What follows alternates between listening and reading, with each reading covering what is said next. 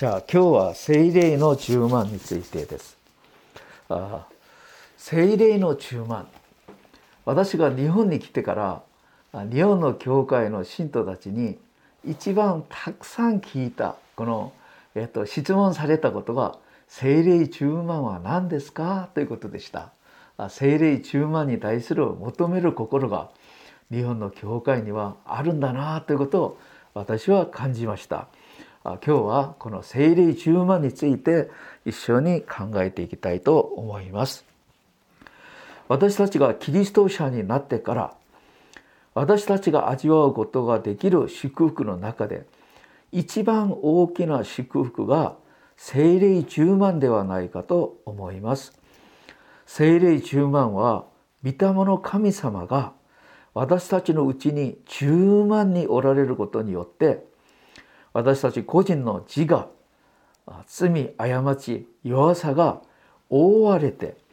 御霊の神様が私たちの中で100%支配して統治されることです。この時神様は私たちを通して思い存分働くことができるから私たちが精霊充満になることは神様の大きな願いでありこれは神様の命令です。今日エペソ5章18節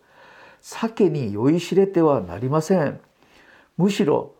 霊に満たされなさいと言います。これは命令ですね。イエス様がこの世に人間として来られた時私たちと同じ条件でした。しかし神様として生けられまたキリストの御業を完全に担うことができたんですけどその秘訣はいつも精霊10万で行われ働かれたからです。ヨハネの福音書3章34節に「神がお使わしになった方は神の御言葉を話される」「神が霊を限りなくお与えになるからです」と言います。神が霊を限りなくお与えになる。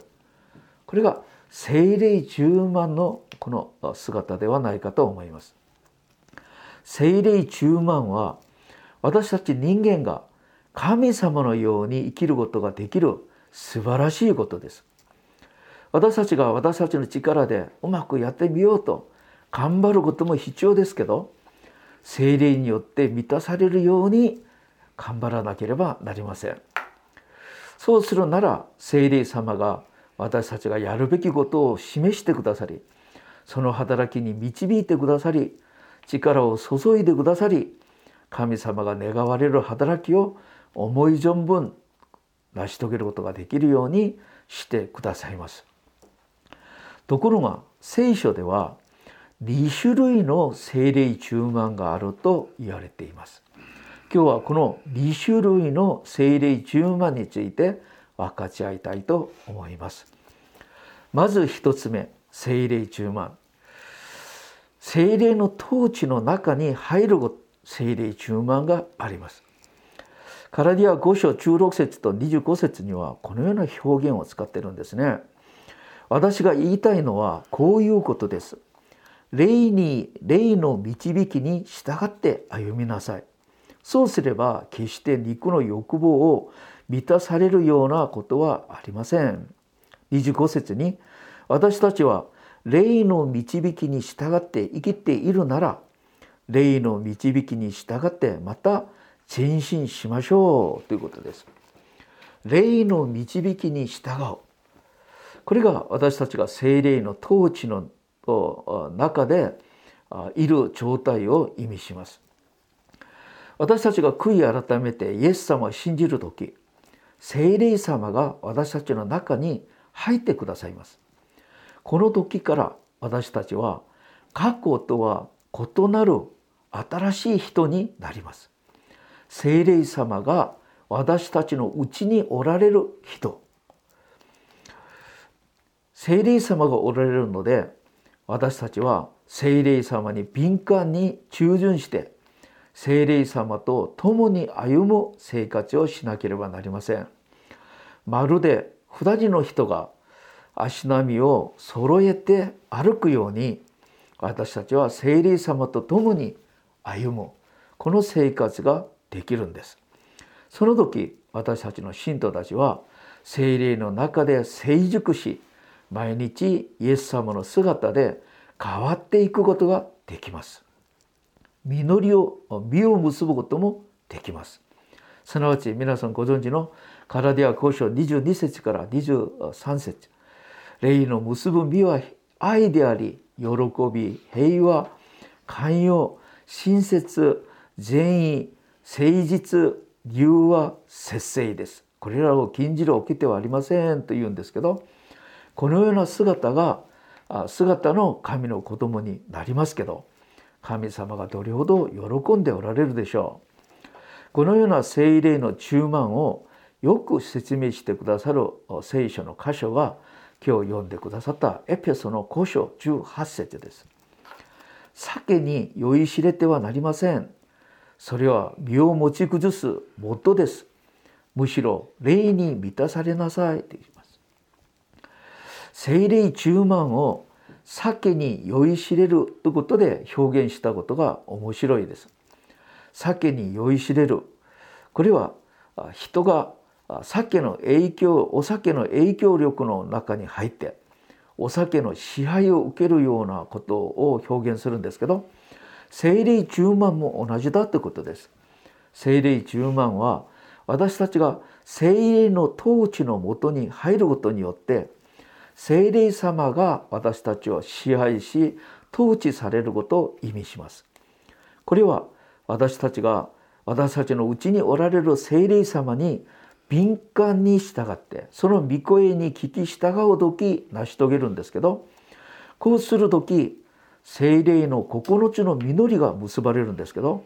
その精霊の9つの実りが結ばれた人の教会の生活についてこの交渉エペソ交渉中9節からこう言います。詩篇参加霊的な歌によって語り合い。主に向かって心から褒め褒め歌うことができる。またいつもあらゆることについて私たちの主イエス・キリストの名により父である神に感謝するようになります。またキリストに対する恐れを持って互いに仕え合うことができますと言います。どれほど美しいキリスト者の姿でしょうか。どれほど美しい教会になるでしょう。これは私たちが努力して得られるものではありません。自己中心的な私たちは自我のゆえにそのようになれません。精霊中万になる時自然にできるものだから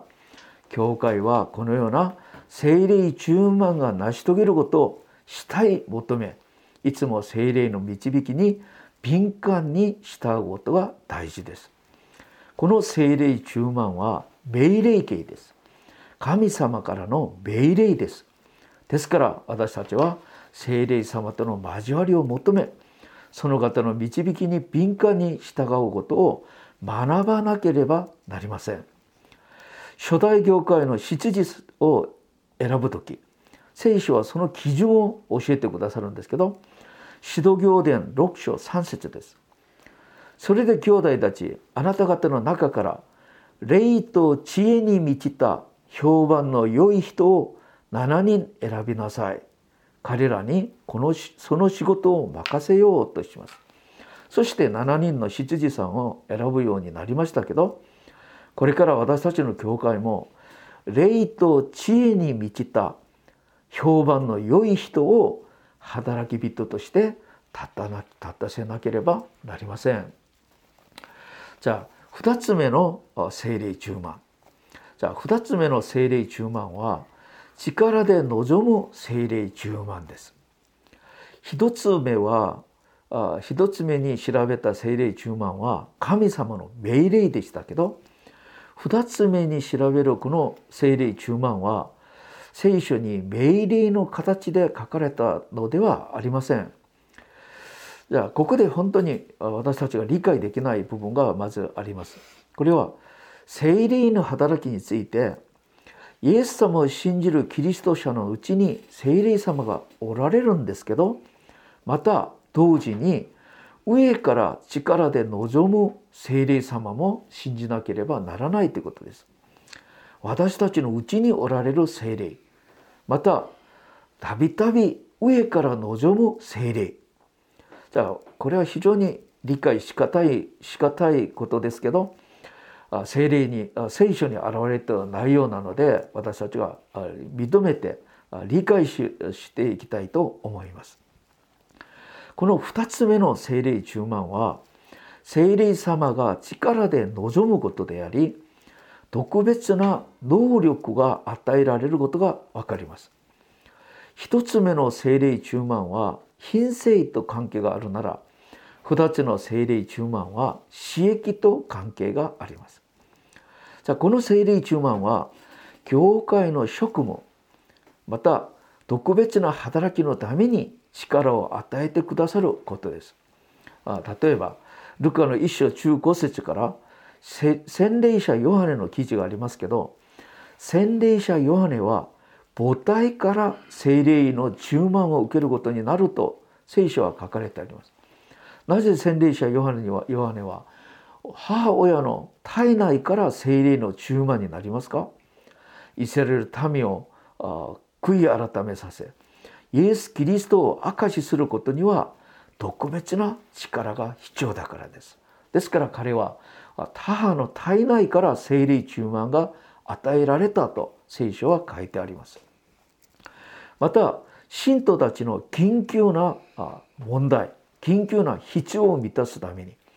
また信徒たちを通して福音の見業を成就するために特別に望む聖霊充満です。この良い事例は使徒行伝中3章6節から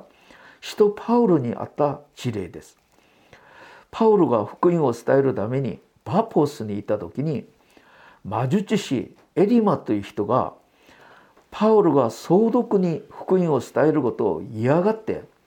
総督が信じることができないように妨げるんですその時パウロが精霊に満たされて彼を睨みつけていったと言いますけど主の手があなたの上にあってあなたがこれから見ることができないだろうと言ったんです。そしたら彼が彼の目が見ることができなくなりました。そしたら総督がびっくりして信じて主の教えを受け入れたと言います。じゃあ総督に福音を述べ伝えることができるようにしてくださった。その時聖霊様の力で強く望んだことでした。この聖霊中満はパウロはいつも持ち歩き使うことができるものではありませんでした。彼が祈る時必要な時期に聖霊様が力で望んでくださったことでした。また一つの事例は使徒ペテロの場合です。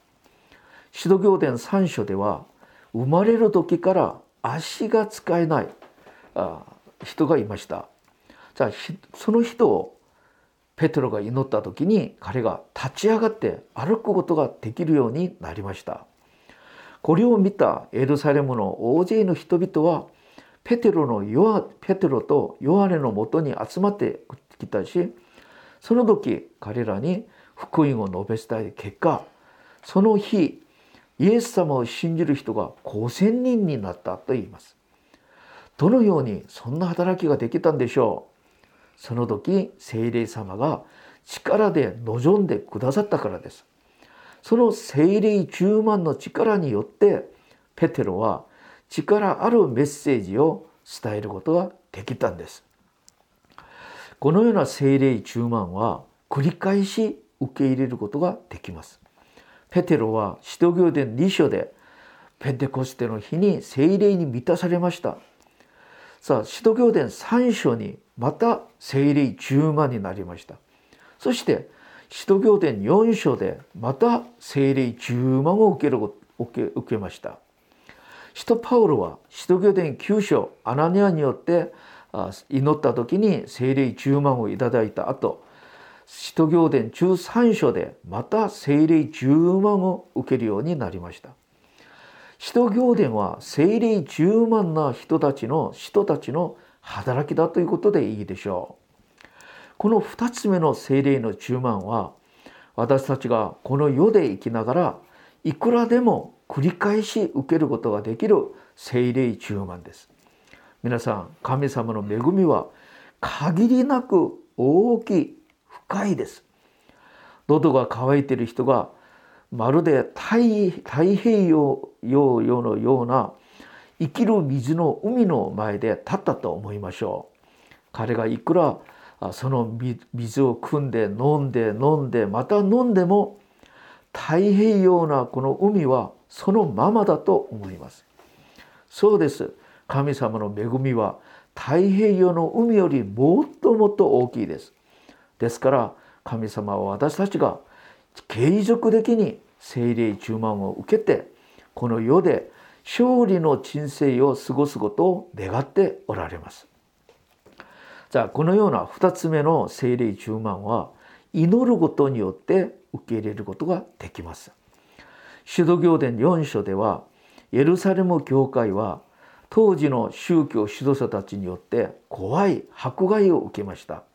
そうしたら初代教会の信徒たちは神様の前にこのように祈りました。使徒行伝4章29節からです。主よ今今こそ彼らの脅しに目を留めあなただあなたのしもべたちが思い切って大胆に御言葉を語ることができるようにしてください。どうか見てを伸ばし聖なるしもべイエスの名によって病気を癒され印と不思議な技が行われるようにしてください。このように祈り終わると一同が集まっている場所が揺れ動きみんな精霊に満たされて大胆に神の言葉を語り語る語りましたと聖書は記録しています。神様は彼らの祈りに応えられて精霊の充満を与えてくださったんです。私たちが精霊の五輪剤を求め精霊の油注ぎを求め精霊の充満を求めるのは聖書的であり神の身胸にふさわしい祈りです。神様は私たちの祈りに応えられ精霊充満を与えてくださることを喜んでおられます。チャールス・ピーニーという人がいます。彼が書いた本の本の中でこのある小さな題目の文章があるんですけど「ソドムと呼ばれた町で」っていう文章があります。じゃあその内容は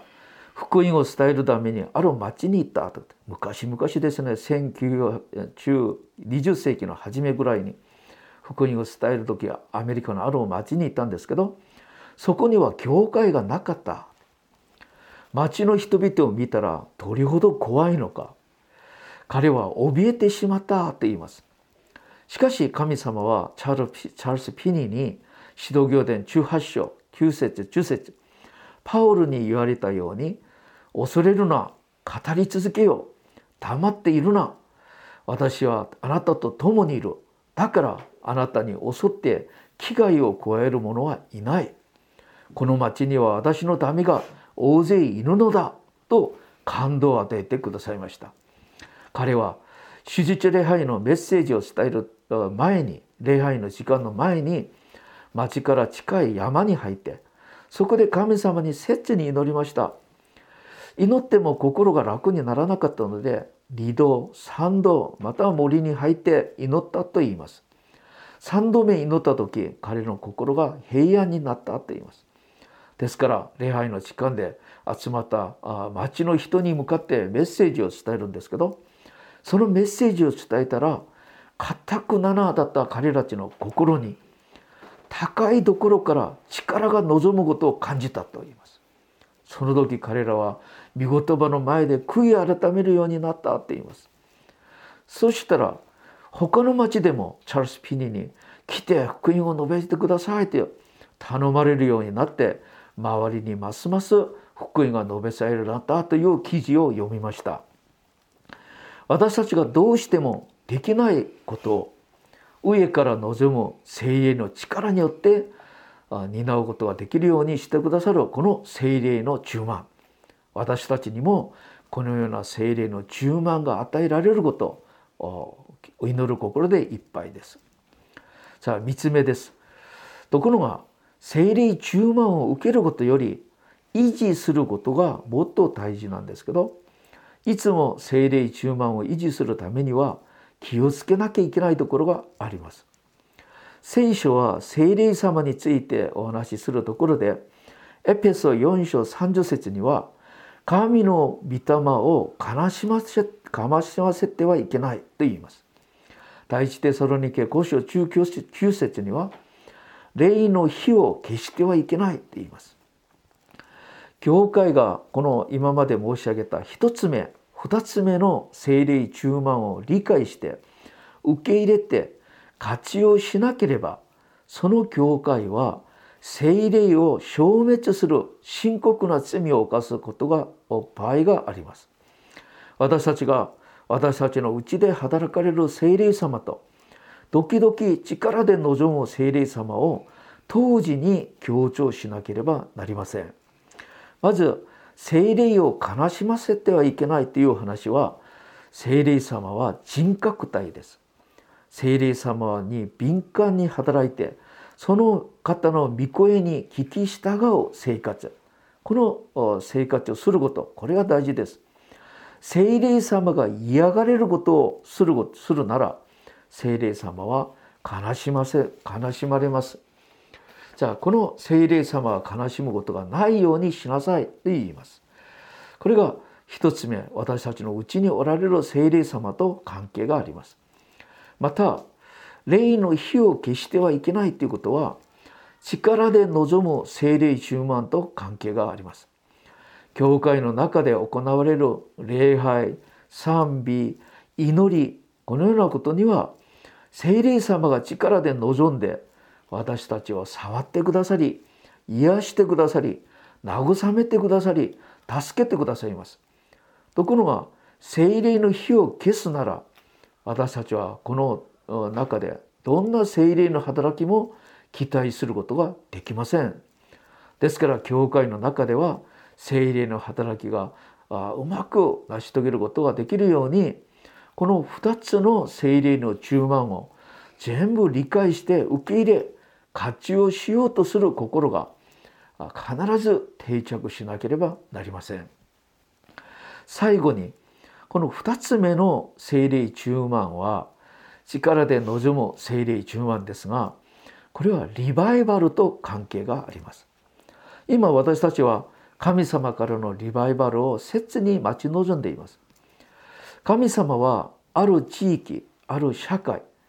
またある国家のに精霊充満を与えてくださって教会を回復してくださり人を救いまたその地域とその国の文化を根本的に変える働きもされます。キリスト教の歴史から見ますと信仰が堕落したたびに時代その時代たびに神様はリバイバルを送ってくださって教会を新たにし回復してくださいました。聖霊様は最後の時全世界にわたって神のリバイバルが望むことになるとお話ししています。その根拠はイザヤ書59章の19節と20節です。西では主の皆を恐れ東では主の栄光を恐れる。主は激しい流れのように望み主の霊がその上を吹くと書いてあります。また20節に主は贖う者としてシオンに来られる。ヤコブのうちの罪を悔いる者のもとに来ると主は言われると言います。ペンテコステの時精霊のリバイバルが望んだように。精霊様は使徒行伝4章でもリバイバルに臨め使徒行伝10章にもコネリウスの家でもリバイバルで臨んでくださいました。また同じ精霊様がマルティン・ルータの時代にもヨハネのウェスレーの時代にもジョナサン・エドワードの時代にもまた今に至るまで数多くの国と地域に臨んでくださいました。今私たち日本コロナによって非常に難しい状態であるし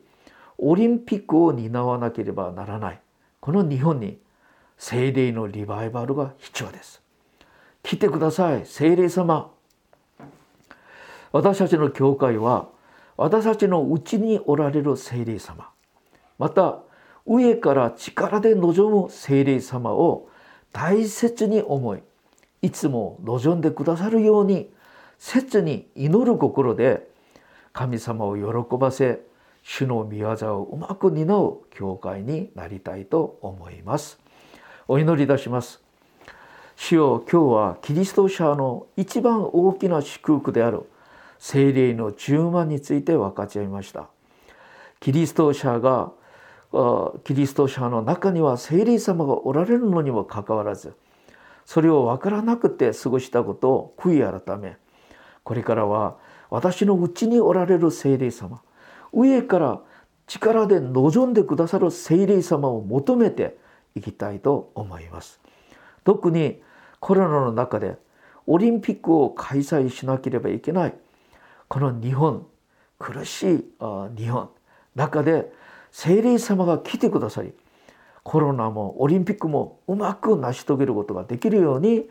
助けてください。イエス様の皆を通してお祈りいたします。アーメン。アメン。ありがとうございます。